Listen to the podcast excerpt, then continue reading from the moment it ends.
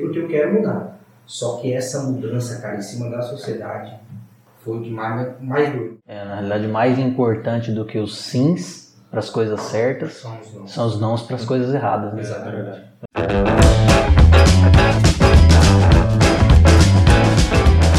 E aí, rapazes, tudo bem? Joia? Maravilha, Café Brothers na área, com ele, nosso brother convidado aqui hoje, Guilherme Lazinho. Lazareno. Lazareno. Vamos fazer de novo. Mais conhecido, não, calma aí, mais conhecido como Mandi, pô, aqui na nossa cidade de Maracaju. Nosso entrevistado hoje, que ele hoje é coach, atleta, o cara tem uma experiência agora recente no fisiculturismo, Tamioso. Você vê? Histórias jamais contadas. E mais, o cara vai compartilhar com, uma- com a gente aqui hoje uma história de superação. O tema de hoje, né, sugestivo, uma segunda chance. Uau. Top, hein? É os guri. É os guri, pai. É, e sem perder muito tempo, porque você que tá aí, cara, e vai ouvir essa história, cara, não perde nada por segundo. Já vai no banheiro, já volta. Se tá no carro ouvindo Spotify, aumenta o volume, porque é sensacional. E já vamos lançar a braba aqui. Opa, calma lá. Episódio número Oito. 8. Episódio nu- é, é número 8. Vamos lá. Guilherme, conta pra nós aqui qual foi o seu maior aprendizado que você teve nesse tempo de seis anos que você ficou na penitenciária.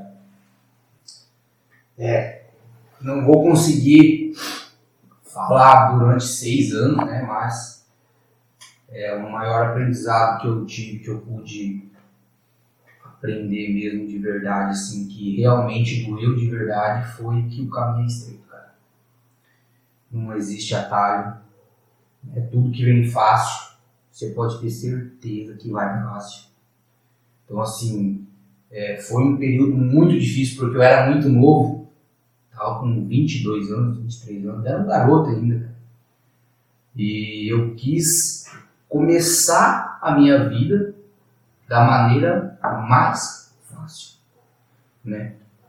Então isso daí acabou é, com que eu algumas amizades, né, no decorrer do tempo acabou com que eu viesse a aceitar uma proposta, né, de estar levando droga para o estado de São Paulo. Então isso daí, é, assim, me trouxe, me mostrou que eu era muito corajoso para fazer isso, né? Porque você tem que ter muita coragem, né? Você colocar 310 quilos de maconha dentro de uma caminhonete e você levar para outro estado de São Paulo sem saber o que, que vai acontecer com você ou não, sem ter nenhum tipo de orientação, você só é, queria o fácil. O foco era o dinheiro, era a vida fácil, era os 12 mil por semana, são 48 mil no mês.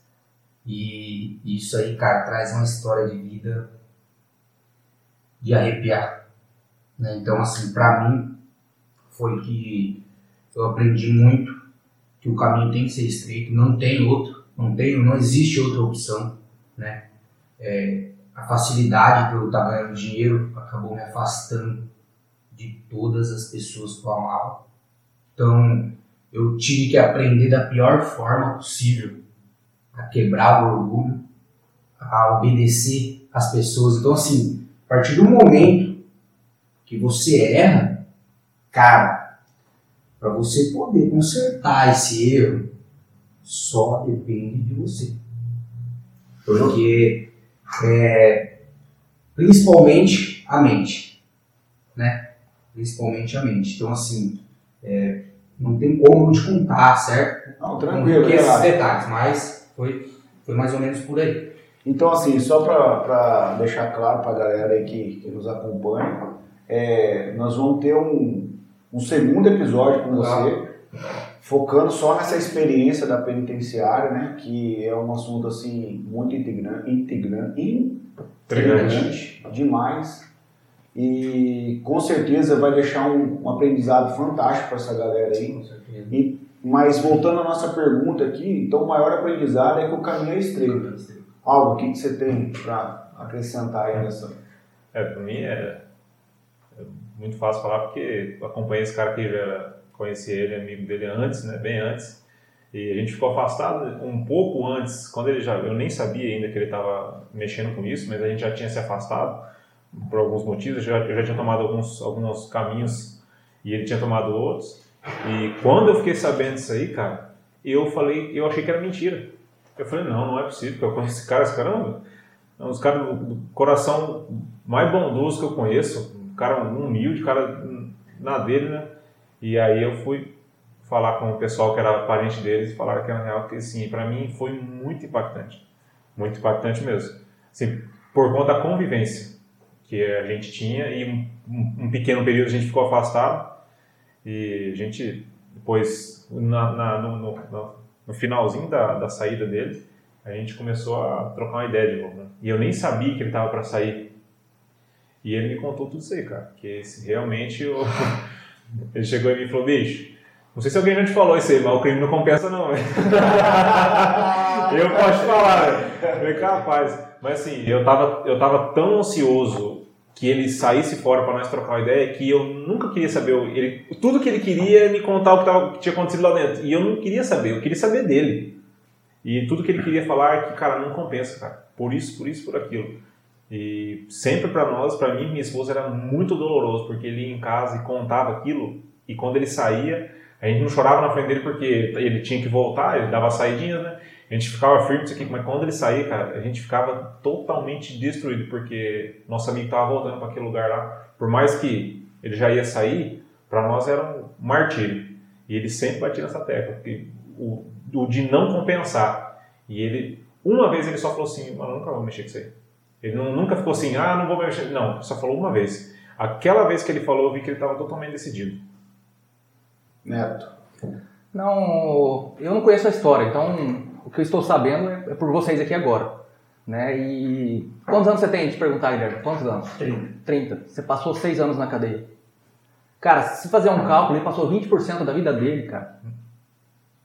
Recluso. Rapaz, o cara é. Eu nem pensei nisso aí, o cara é fantástico, né? Neto é 20%, 20% cara. da vida, né, cara? E assim, e ele falou assim, cara, se ficar 20%. A gente já falou isso sobre outro, em outro episódio, de a gente ser proibido de fazer, né? De ir e vir, digamos. Mas nesse nosso caso a gente poderia ainda. Né, a gente poderia dar escapadinha. Ele não podia fazer isso, cara. Sim. Então, assim, ele ficou seis anos longe das pessoas que ele amava, cara. Né? Por, por, que nem falou assim, o crime não compensa. Né? Por- quê? Né? Pela facilidade que é, dinheiro, aquela coisa. Mas 20% da vida dele, que é o nosso bem mais precioso, que é o tempo, que não volta, ele perdeu lá dentro. E quando ele estiver com 60 anos, ele- é 10% da vida, é muita coisa, cara. Coisa. Putz, é verdade, né? Verdade. Thiago Camioso. Rapaz, pesado, eu não, não imaginava que ele ia falar isso. É, essa questão que o Neto levantou aí, 20% do que ele viveu, e aí ele- esse adendo no final, 10 por- quando ele tiver 60 anos, é, é 10%, ainda é 10% da vida, é, eu só consigo pensar numa coisa, né? O relógio não volta para trás. Como diz o Neto, a vida não tem replay, né, cara? É, Ainda não tem replay, cara.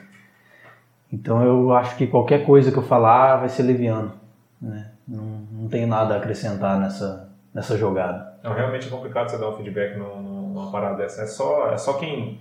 É igual, é igual uma experiência ruim de vida. Só quem passou no- na pele mesmo poder dizer algo, né? Sabe o que que eu acho legal, cara, aqui do café, velho? Tipo assim, que nem o Thiago agora, cara, ele, ele não, não quer falar, não quer acrescentar, ele fica enchendo linguiça, mano. E assim, eu acho que não é feio você falar que você não sabe, cara. Claro. E eu não tenho essa experiência que ele viveu lá dentro. Você não tem. Você não tem, a gente não tem essa experiência que ele viveu lá dentro. Só que, cara, não tem riqueza maior que aprender com quem passou as duras penas. Claro, foi uma consequência do que ele viveu, uma escolha dele, beleza. Mas ele está ensinando para nós alguns valores que às vezes a gente despreza, cara. Que, ah não, depois eu vejo fulano, depois eu abraço minha mãe, depois eu, eu ligo para fulano. depois- E aí quando a gente dá valor de verdade na nossa liberdade, quando a gente perde. Exatamente. Entendeu? Então acho que assim, pra gente fechar esse bloco, cara, que ele falou, o Ganha falou, é o caminho é estreito mesmo, não tem nada fácil, o que vem fácil vai fácil, entendeu? Aquilo que o Álvaro trouxe que, puxa, acompanhou a história mais de perto, o Neto trouxe a reflexão, pô, cara, essa porcentagem de vida, cara, que ele viveu recluso. Ele mesmo falou aqui pra gente, quando tava em off, né? É, eu fui, eu fui pra lá, era o Orkut, mano. Eu saí tinha o Instagram. Entendeu? Então a gente, cara, o relógio não parou, velho. Aqui fora as coisas continuaram. E isso que o Thiago trouxe, ele aprendeu, cara. Ó, não quero acrescentar nada, mas aprendeu. Então o bacana do- desse bate-papo aqui do café, Guilherme, é isso, cara. É- são pessoas reais, trazendo histórias reais na vida, da vida na prática e histórias jamais vistas. né? Exatamente. E essa daí foi jamais. O cara ficou um tempo sem ver, né? Beleza, galera. Vamos encerrar. Vamos lá? Bora! Bloco 2, Café Brothers, Guilherme Lazarino. Lazarino, cara. Obrigado. Mais conhecido como Mandi. Mano, eu vou falar só o Guilherme Mandi, velho. Porque eu não Até- conheço ele é cara. de qual? Tá? Ah, esse aí. Hoje não, tem outra referência, é o Guilherme da Dayane e tal, né, cara? É. Mas, é, tá um pouco melhor. Mas sem muito TNTT, vamos passar pra ele a pergunta monstruosa. né? Essa é, hein? Bora. Guilherme, responde pra nós aí. Quantos quilos você pega no supino? É, você tá jogando fazer, Eu tô brincando, não precisa responder não. E eu falei que a sua resposta assim, menos que você. Não, agora falando sério, é, pra você, depois que saiu, Guilherme, como foi e como está sendo a reconstrução da sua vida, cara? Cara, Sociedade. muito boa essa pergunta, cara. Cara, eu já sabia que ia ser difícil, né? Na verdade, o- o- os planos. É, tempo teve de sobra, né? Pra pensar que fazer na vida. Não, bom que ele tem humor, né? Então, cara? assim, né, cara, é, é, foi bem difícil porque os planos não eram eu voltar para Maracaju. Os planos eram eu continuar em São Paulo, morar com meu pai, ou sair daqui e ir para outro lugar, né? Então, eu passei é, lá dentro uma fase da minha vida com esse plano. Entendeu? Quando eu acabei fazendo algumas amizades e algumas pessoas mais velhas, mais experientes, né? Porque independente do lugar, cara, é, lá dentro existem pais de família que estão presos por pensão, é, uma briga de irmão, uma briga de bar, então tudo vai preso, responde. Estava respondendo processo há quatro anos, fechou a cadeia. Então, assim, existem pessoas boas, assim como existem pessoas más, só que essas pessoas más viram boas, cara, porque o sofrimento e a dor faz você fazer isso, cara. E também tem bons que viram mal. entendeu? Tem bons também que viram mal. Por quê? Pela falta de desumanidade, cara, que acontece, pela revolta, você entendeu? Pelas coisas que acontecem, pelo tratamento. Então eu já sabia que ia ser bem difícil, cara. Eu já sabia, então assim, é, nós, no começo eu, eu conversando com a minha mãe, nós entramos num acordo que seria melhor eu ficar em São Paulo. Até mesmo por conta de dela ter ficado com medo, do envolvimento, não ter conhecimento. Cidade pequena, então. Então, e quando estourou, né, cara, foi a bomba, né, cara? Então, foi muito difícil porque eu sempre vim de uma família boa, uma família legal, todo mundo co- conhece Maracaju, professor Jefferson, minha mãe. Então, assim, é, pra mim foi difícil. Então, eu não queria voltar pra cá de jeito nenhum. Falei, já era, né? Fui abandonado. Então, assim, aconteceu entre outras coisas. Só que, cara, chegou num momento lá dentro, né, que eu me senti covarde. Né? Eu falei, cara, que covardia, bicho. Pra fazer cagada o cara é homem, velho. Pra montar num trem que tem 310 quilos de maconha legal, o cara é, é peitudo. E quando tinha 12 mil por semana, tava mil maravilha na cidade, pra lá e pra cá, gastando dinheiro.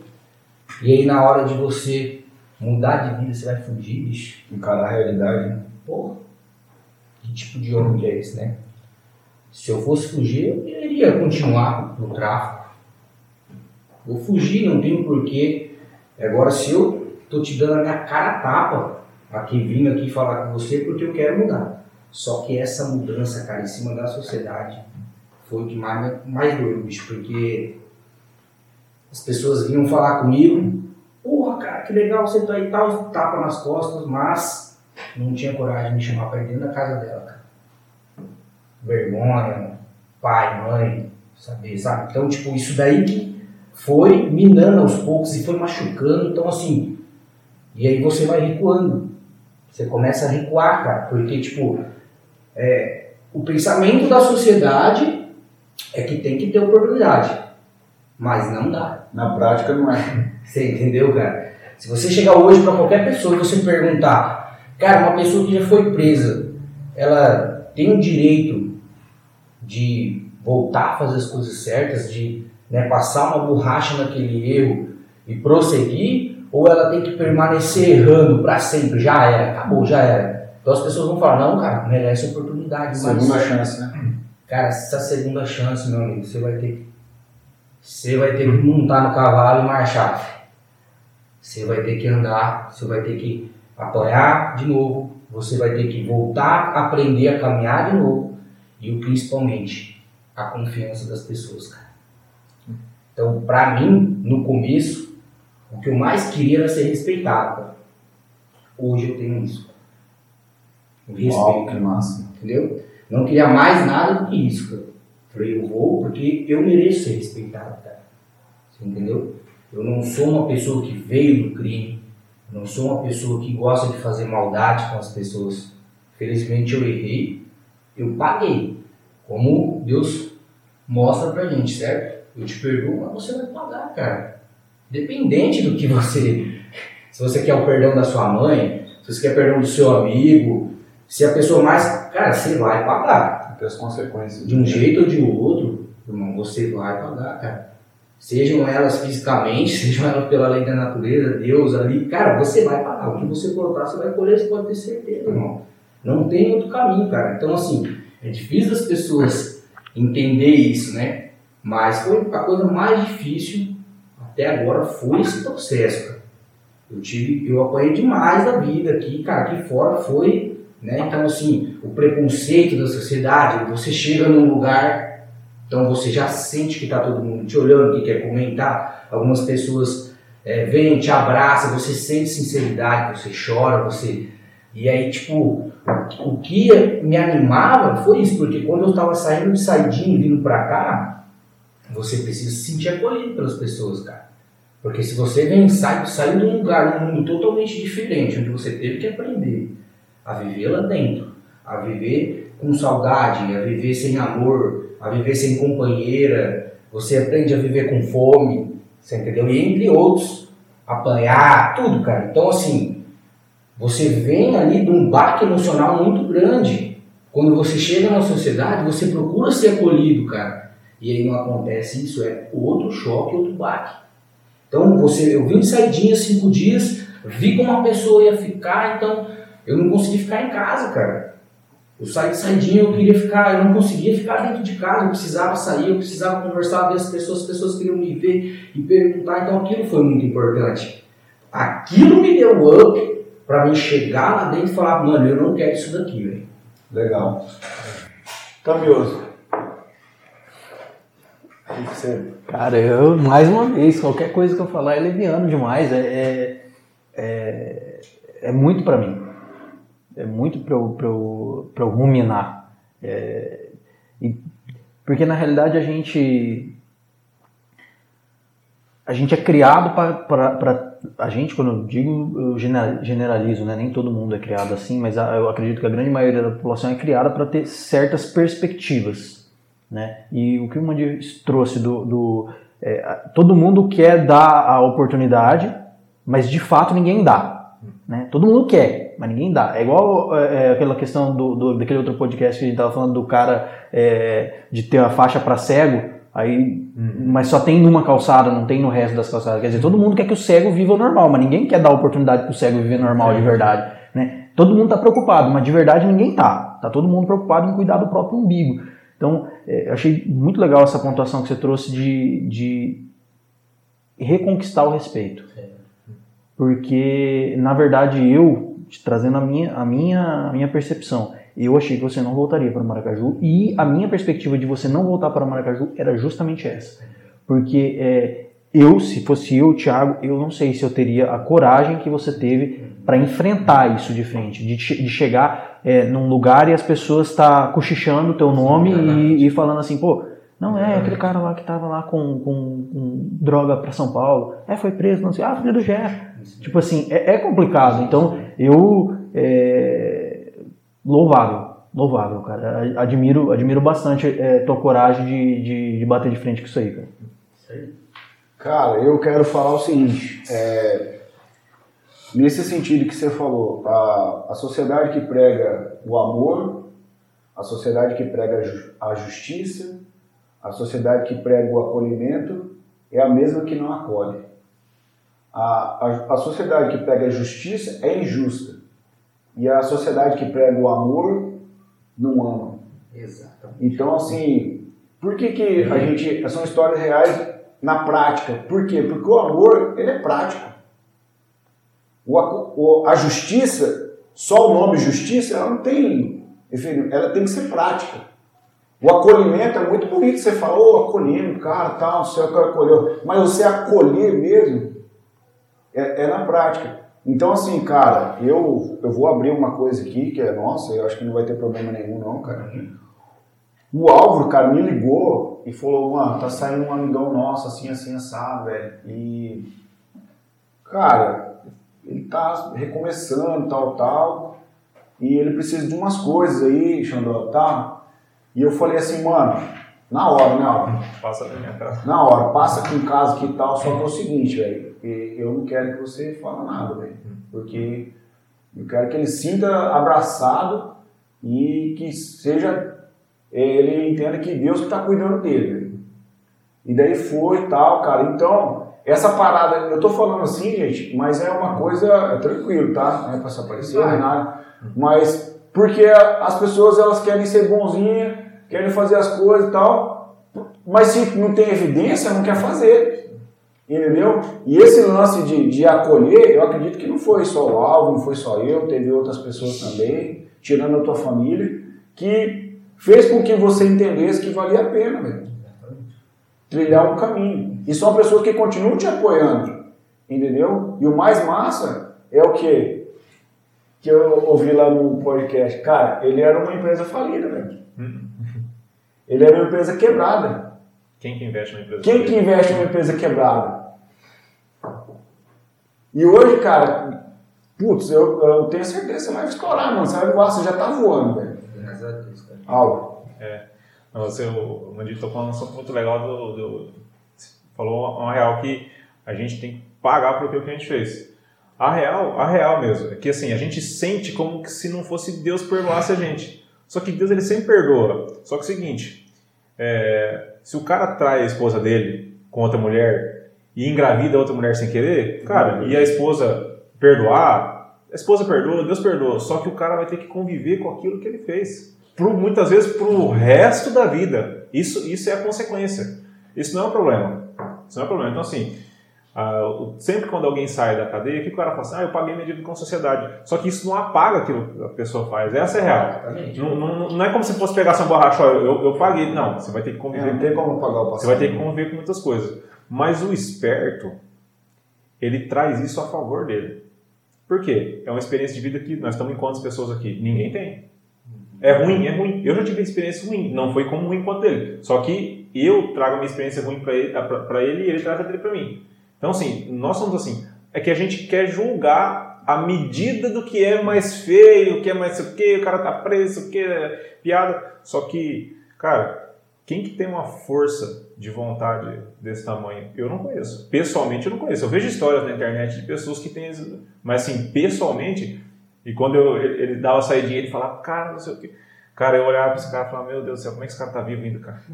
Meu Deus, cara, como é que esse cara tá vivo ainda, velho? Porque, bicho, estão vendo ele aqui bruto hoje, forte, sei o quê. Só que, cara, eu conheço o coração desse cara. Esse cara, é um- até hoje, ele, é um- ele tem um coração de, de- de menino, cara. E eu falava, eu, eu pensava, cara, eu falava com minha Liane, falei assim, amor, vamos orar pelo Guilherme, porque ele, cara, como é que esse cara aguenta lá dentro, cara? Só tem cara casca grossa lá, só cara, né, vida louca, gente que assassinou. Tá... Não que, ah, tô diminuindo o que ele fez, ah, é leve, não, mas eu sei que foi, teve os motivos dele, mas não, igual ele falou, ele não é um cara do crime, nunca foi, tanto quando me falaram, não, os caras não é do crime, tá mal, ainda falei assim, armaram pra ele, ele não tinha armado, né, foi ele mesmo, foi por conta. Só que, é isso aí. O bacana, eu vou, vou pegar pro lado da sociedade eu vou fazer o papel da sociedade, né? Primeira coisa, é, ele, ele se permitiu se respeitar, né, cara? Ele não só bus- buscou respeito das outras pessoas, ele se respeitou acima de tudo.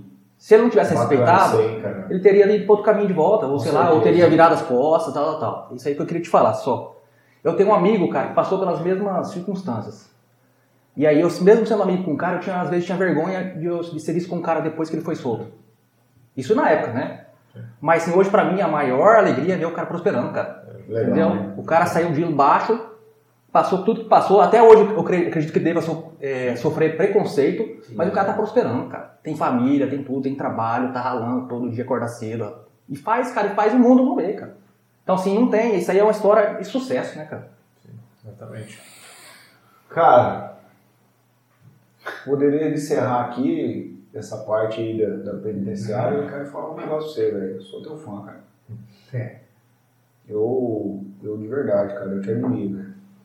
Porque eu sei que é ser, ser rejeitado.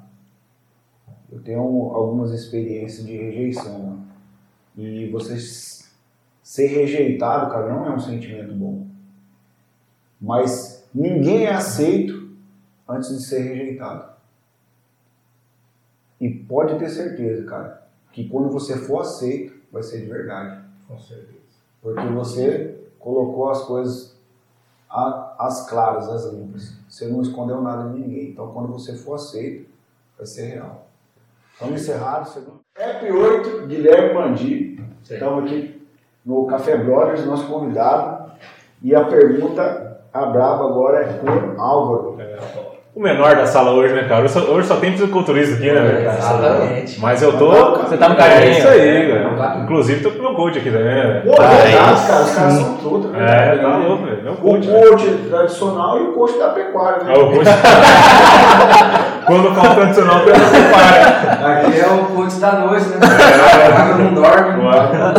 Chega de pau. a minha pergunta é: o que te motivou a nunca ter parado?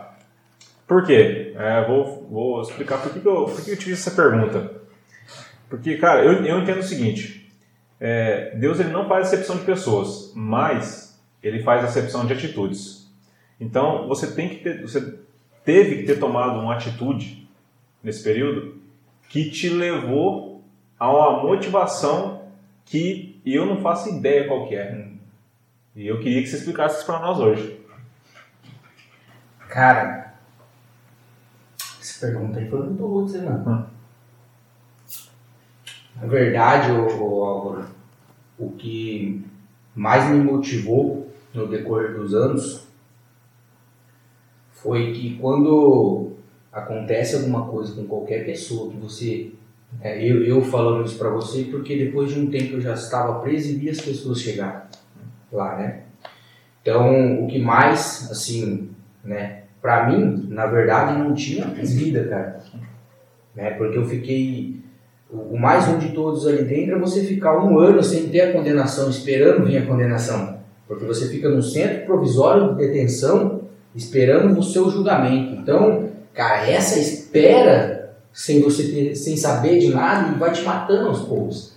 E aí, quando veio a condenação, cara, de 12 anos e 6 meses, que eu, né, ali falando com o advogado ali, ele acabou me falando que eu teria que ficar 9 anos preso, então ali eu desisti da vida, cara. Ali eu falei, agora, 9 anos não são 3, nem 2, nem 1, nem 5, cara.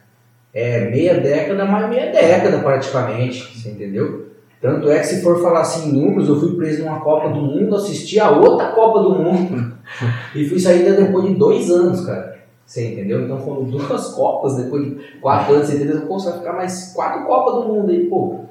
Então assim, ali eu desisti, cara. Ali eu falei, não, já era, já falei pro advogado, ele falou, "É, você vaza já, você sai do caso, já tira o meu, minha família do hall de visitas, né? Minha mãe, todo mundo, não quero ver ninguém, cara. E minha vida agora vai ser o crime, cara. Eu vou vir aqui, vou me envolver com os caras do crime, vou é, né, trabalhar minha mente de outra forma, porque nove anos, cara, não é brincadeira você chegar com uma pessoa que tem 22 anos de idade, 23 anos de idade, cara, e você falar que você vai ficar recluso nove anos. Então a mente ali vai a. Então, cara, é, como você disse, quando você é filho de Deus, Quando você tem um propósito na vida, cara, não interessa o que acontece. Não interessa se você vai ficar 10 anos preso pregando a palavra ou se você está pregando aqui fora. Pregar é pregar, irmão. Entendeu? Se tinham pastores lá dentro que cometeram um homicídio lá na rua e hoje ficaram 20 anos, é porque ele tinha que estar lá 20 anos pregando a palavra de Deus, porque se ele não estivesse lá, quem ia estar? Quem são as pessoas que vai levar a palavra de Deus lá, se não quem já está lá? Você entendeu? Então eu comecei, quando eu recebi minha condenação depois de um ano e um mês eu estava em, em São José do Rio Preto, eu fui transferido para penitenciária, realmente, cara. E, e, o que aconteceu ali, cara, na minha vida, foi um, foi um incógnito que não, não, ninguém conseguiu responder, porque as pessoas me falavam, cara, fica tranquilo, é, você é mula, pô, você vai sair rápido, em dois anos você vai embora, né? E tinham pessoas do Mato Grosso do Sul ali juntos que realmente pegaram condenação de 5 anos, 4 anos, 3 e 2, 1 e 8. Falei, pô, tá suave pra mim, cara. E sem entender nada, cara, da vida, veio uma pancada de 12 anos, 6 meses. E mais sem entender nada ainda, quando os caras falaram, cara, agora você vai pra penitenciária, vai ser tudo mais fácil. Aqui só tem moleque, gurizada, tava roubando velha na rua, não sei o que, celular, tudo. Cara, eu fui, eles me mandaram pra pior penitenciária de São Paulo, cara. Eu não fui tirar cadeia, eu já cheguei apanhando, cara sem saber o que estava acontecendo, você entendeu? Eles mandaram eu um regime disciplinar, cara. RDD. É um regime rígido, disciplinar, cara, que lá não importa se você é assaltante de banco, traficante, se você roubou loja, Maria da Penha, ou se você tá. Não interessa, cara, você vai ser tratado de igual. Então ali, quando eu cheguei ali, foi o momento da minha revolta, foi em Dracena, cara. Quando eu cheguei ali naquele lugar, ali realmente eu vi que eu ia falecer. Ali foi o momento mais, mais, mais tenebroso que eu posso falar para você, foi Dracena, tá? E quando que você teve essa virada de chave que você falou, não vou desistir? Então, aí eu fiquei mais um ano ali em Dracena.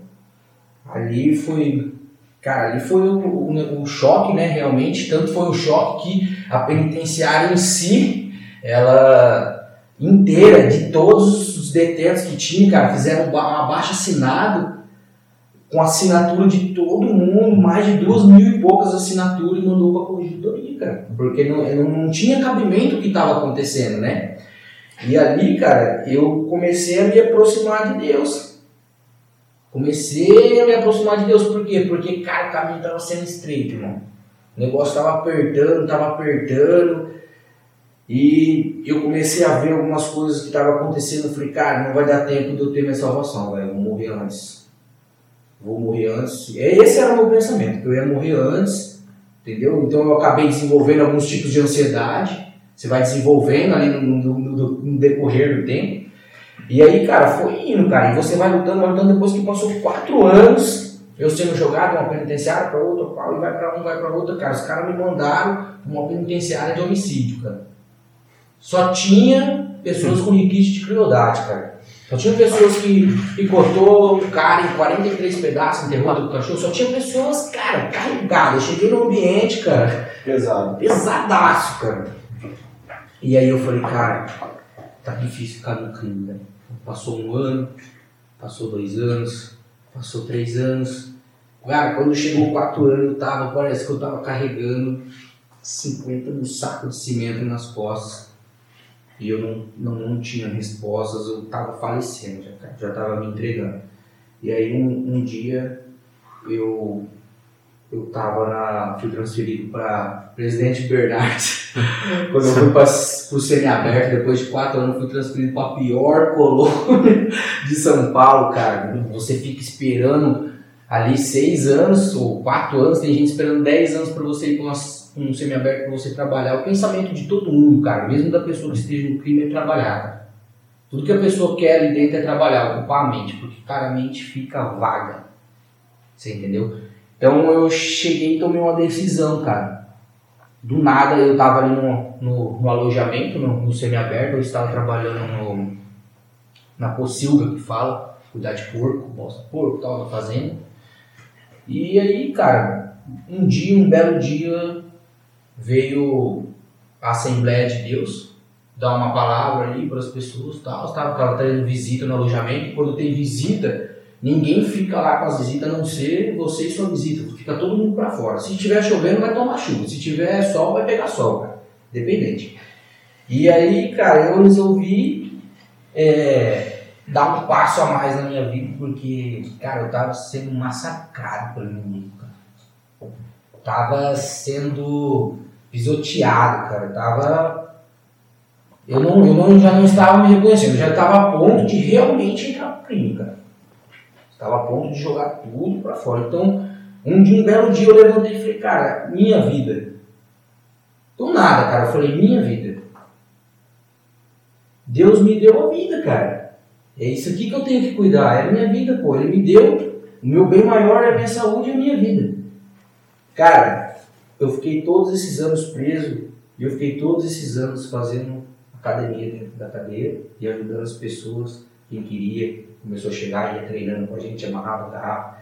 E aí eu comecei a perceber que eu tinha um propósito, cara. Eu gostava de ajudar as pessoas, então eu comecei a me destacar, mas não no meio deles, mas sim para Deus, cara. Porra, eu tava ali dentro, eu falei, cara, eu tenho minha vida, eu preciso cuidar dela. E aí depois de quatro anos, cara, passou cinco anos, eu estava a ponto de sair, cinco anos e seis meses, o juiz já estava para assinar o meu benefício, eu falei, agora é a hora. Vou ser batizado, cara. Nossa, velho.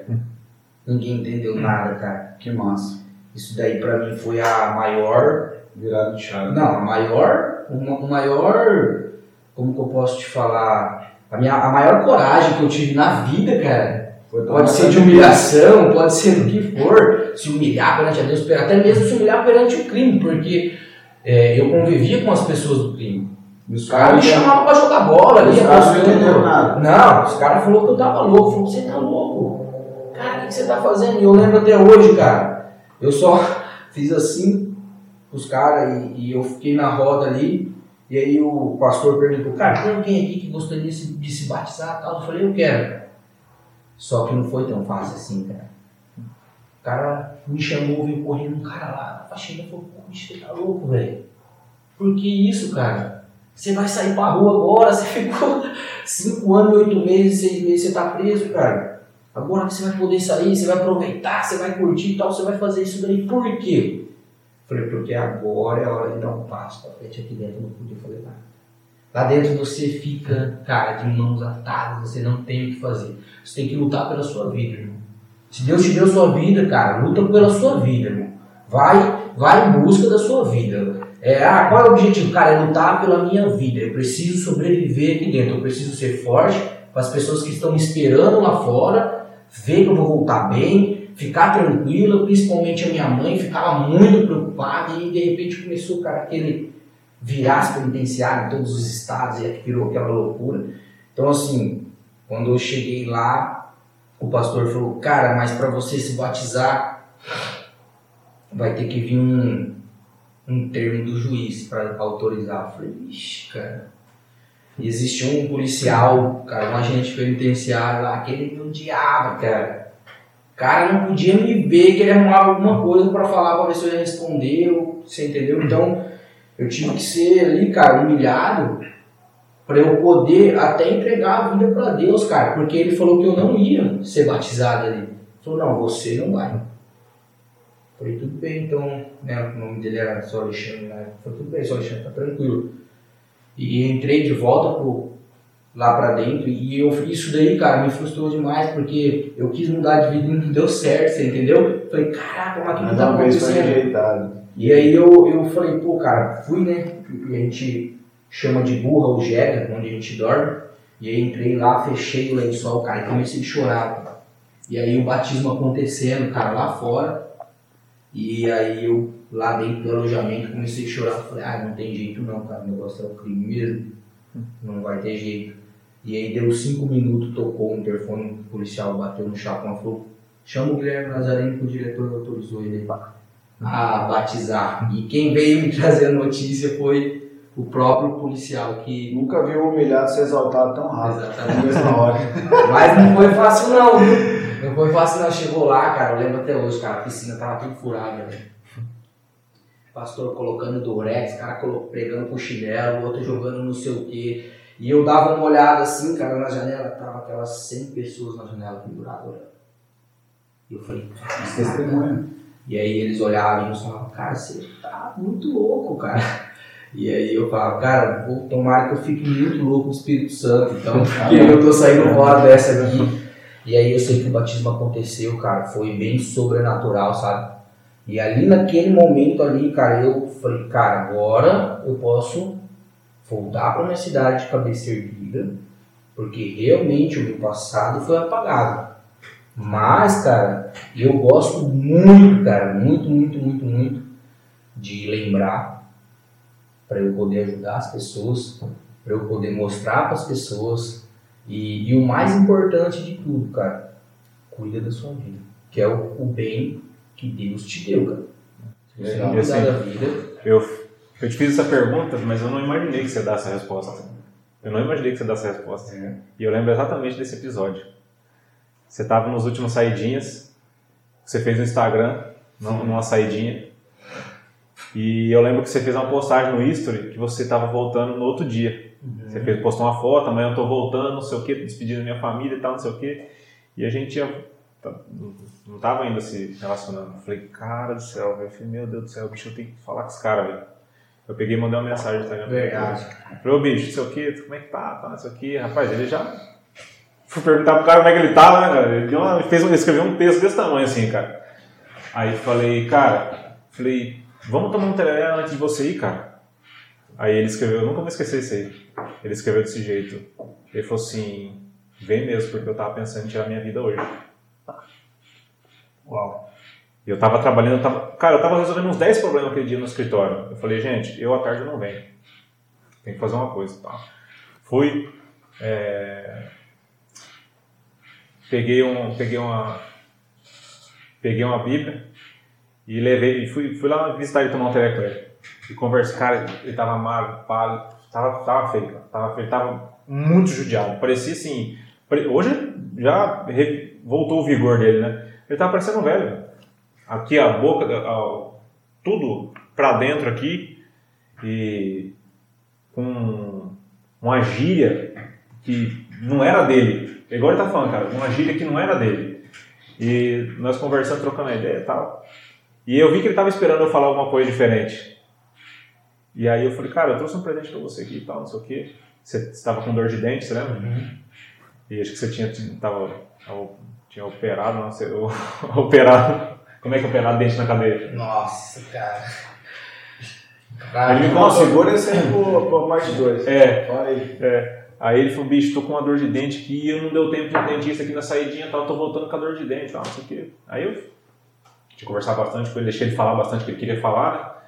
E aí, falei, não, cara, vamos orar por esse dente seu aí e tal, sei o quê. Beleza, orando, conversando. Aí ele falou, ele falou sim, porque eu também era muito louco, né? Imagine ele me vendo também, porque esse período... anos, Esse período dos seis anos aconteceu muita coisa na minha vida. Me converti, casei, virou. Eu tava bem, né? E ele falou, bicho, mas o que, que, que você fez pra, pra dar tudo certo? Eu falei, cara, eu vou te falar uma coisa, não sei se você vai entender. Cara, eu entreguei minha vida pra Deus e minha vida mudou, cara. Eu, assim, eu não, na verdade, eu falei a verdade, porque eu não fiz muito esforço. Ele falou, cara, é isso aí que eu quero. Ele falou assim, quando eu sair da cadeia, eu vou, eu vou ir numa igreja e eu vou entregar minha vida pra Deus. Eu falei, não, mas você não precisa ir pra igreja pra entregar a vida pra Deus. Pode ser você e Deus, velho. Eu falei, você com Deus, cara. Eu falei, sério? Você não, pode ser aqui agora. E aí, tá, aí no final ele falou assim, cara, posso falar uma coisa pra você? Pode? Ele falou assim, bicho, eu achei que você tinha vindo trazer dinheiro pra mim. Você lembra disso aí? Mas não porque ele queria dinheiro. Eu não usar pra nada. Porque ele falou assim, cara, todo mundo que vem me visitar. É, as pessoas acharam. Outra, mas só que não, não, porque não, não porque não gostavam dele, porque eram os, os caras usavam essa prática. Ele falou assim, todo mundo vem me, tra me traz maconha, o cara quer me levar pra mexer com mulherada, o cara traz dinheiro pra mim. Ele falou, cara, você veio aqui trazer uma Bíblia. O cara trouxe uma Bíblia, velho. Ele falou, bicho, que que eu- pra cadeia. ele falou, o que, que eu vou te falar, cara? Falei, irmão, só lê, cara. Só lê. Só lê que falei assim, vai te dar um suporte aí. E deu três meses, ele voltou. Ele voltou, eu tava lá em casa com minha esposa. E sempre a gente co- comentava dele, cara. Ele me ligou, eu tava saindo com a Eliane. Ele falou assim, cara, onde é que você tá? Eu falei, tô aqui em casa. Ele falou, não, cheguei hoje, eu acabei de chegar, não sei o quê. Eu falei, tá, mas. Eu falei, não, preciso ir na sua casa agora. Eu falei, bicho, eu tô, tô saindo. eu tô indo na sua casa agora, que eu tenho que te mostrar um negócio, cara. E ele chegou lá em casa, cara, parecia, eu, de verdade, eu não, não parecia outra pessoa. O aspecto dele estava diferente, a voz dele, a postura dele diferente, até as gírias estavam diferentes. E ele pegou e chegou com o diploma, Ah, o certificado. o certificado batido. Ele falou aqui, mano. Cara, aquele dia, eu falei pra minha esposa, falei assim, amor, lembra que eu falei pra você que tudo na vida do homem é um posicionamento? Eu falei, como é que esse cara conseguiu isso aqui lá dentro, bicho? Se tem tanta gente fora aqui livre e não quer saber disso aqui, ah, mundo- alguém pode falar assim, ah, cara, mas isso é fácil. em-" Não, é muito mais difícil você entregar a sua vida para Deus lá dentro. Porque você tá... Ô, que dificuldade que você tem em entregar a sua vida para Deus dentro da igreja? Nenhuma. Você tá ali, você tá todo mundo, tá todo mundo fazendo aquilo. Tá todo mundo ali. Agora, você fazer um negócio. Cara, isso sim é ir na contramão do mundo. O resto é conversa. Eu tô concluindo isso aí porque eu não sabia que você dava essa resposta, mas eu lembro exatamente disso aí. Né, pra concluir, né? Que que Não, você- cara, é assim, o testemunho tá dado, o milagre tá dado, cara. O que, que Thiago, o que que eu vou acrescentar? Não falar nada não. Eu também. Tá bom demais. Eu tenho só agradecer, né, cara? Que história, mano. Show de bola. Vamos fechando esse bloco aí, então. É nóis. Pergunta nosso amigo Thiago Tamioso. e agora se prepara, que essa pergunta aí vai mexer. Vai mexer em você por dentro. É nada, hoje a minha pergunta hoje é a mais light de todas, cara. É mesmo? Vai lá, Thiago. Cara, é, eu, eu vivi nesse mundo do fisiculturismo e, e eu sei que existe a, a, princi- a principal mudança não, mas a mudança visível é a estética. É, é o que todo mundo vê, é o que está na superfície. A pergunta que eu quero te fazer é o seguinte: além da mudança física, vírgula, quais as mudanças que o fisiculturismo te trouxe de verdade? Cara, tanto emocional, né? Que é o principal, né? Cara, sobre o fisiculturismo, cara, eu vou ser bem sincero pra você, assim, é uma coisa que eu sempre admirei, né? Sempre gostei de estar treinando e ficando forte, mostrando os músculos e definindo. E... Mas sobre o fisiculturismo hoje, na minha vida, me mudou completamente, cara. Eu me encontrei aonde eu amo fazer, cara. E, e para você entender mais ou menos assim aonde eu busquei forças, né? Porque eu lembro que quando eu fui é, entrar em preparação, eu tava com 94 quilos, cara. E aí eu falei, cara, mas eu vou buscar superação, cara. Eu quero poder ajudar as pessoas, quero ser coach, mas para mim ser um coach, você precisa chegar lá, cara. Você precisa traçar o objetivo, alcançar o teu objetivo e mostrar para a pessoa que você está instruindo ali Que é possível. que é possível ela chegar onde ela quiser, cara. Porque eu consegui. Ninguém veio me falar que conseguiu ou contou a tua história. Eu fui lá, fiz e cheguei. Você entendeu? E, e isso daí foi muito difícil, cara. Porque me trouxe lembranças dolorosas, cara. Muito, demais da conta. Uma delas foi a fome, né? Porque lá dentro da cadeia, cara, você passar fome e não ter é totalmente diferente do que você ter que passar fome e ter para comer. Você entendeu? Então, é, fez a superação, a maior superação que teve foi eu lembrar que eu superei lá atrás, cara. Falei, pô, mas peraí, teve uma hora que eu cheguei e falei, caraca, cara, realmente, eu, eu lembro até hoje uma pessoa mandou uma mensagem para mim e falou, pô, cara, mas você tá seis anos preso e agora tu vai fazer dieta, velho. Depois de um ano você pode comer tudo que você quer. Você vai regrar a tua alimentação. Eu falei, cara, não, não se trata de comer, se trata de objetivo. Se trata de você alcançar, você buscar, você conquistar. Cara, Deus me fez campeão, pô. Te fez campeão. Por que você só vai ficar olhando as pessoas vencer, pô? Se você pode vencer também, cara. É simples, põe em prática e vai, cara. Elogios, críticas, isso é só normal, isso vai acontecer. Você não vai conseguir agradar todo mundo, cara. Uma hora uma pessoa vai olhar ali no teu Instagram ou na tua rede social e vai bloquear o teu story porque não quer ver, mas não é porque ela não gosta de você, é porque ela não consegue chegar onde você também está chegando. E a pessoa tá ali, tá te olhando, então eu recebi muitas críticas com isso, cara, mas diversas. Profissionais de educação física pararam de me seguir, cara. Você entendeu? Viram que o engajamento deu, que as pessoas começaram a buscar. Pô, o cara tinha 94 quilos, cara.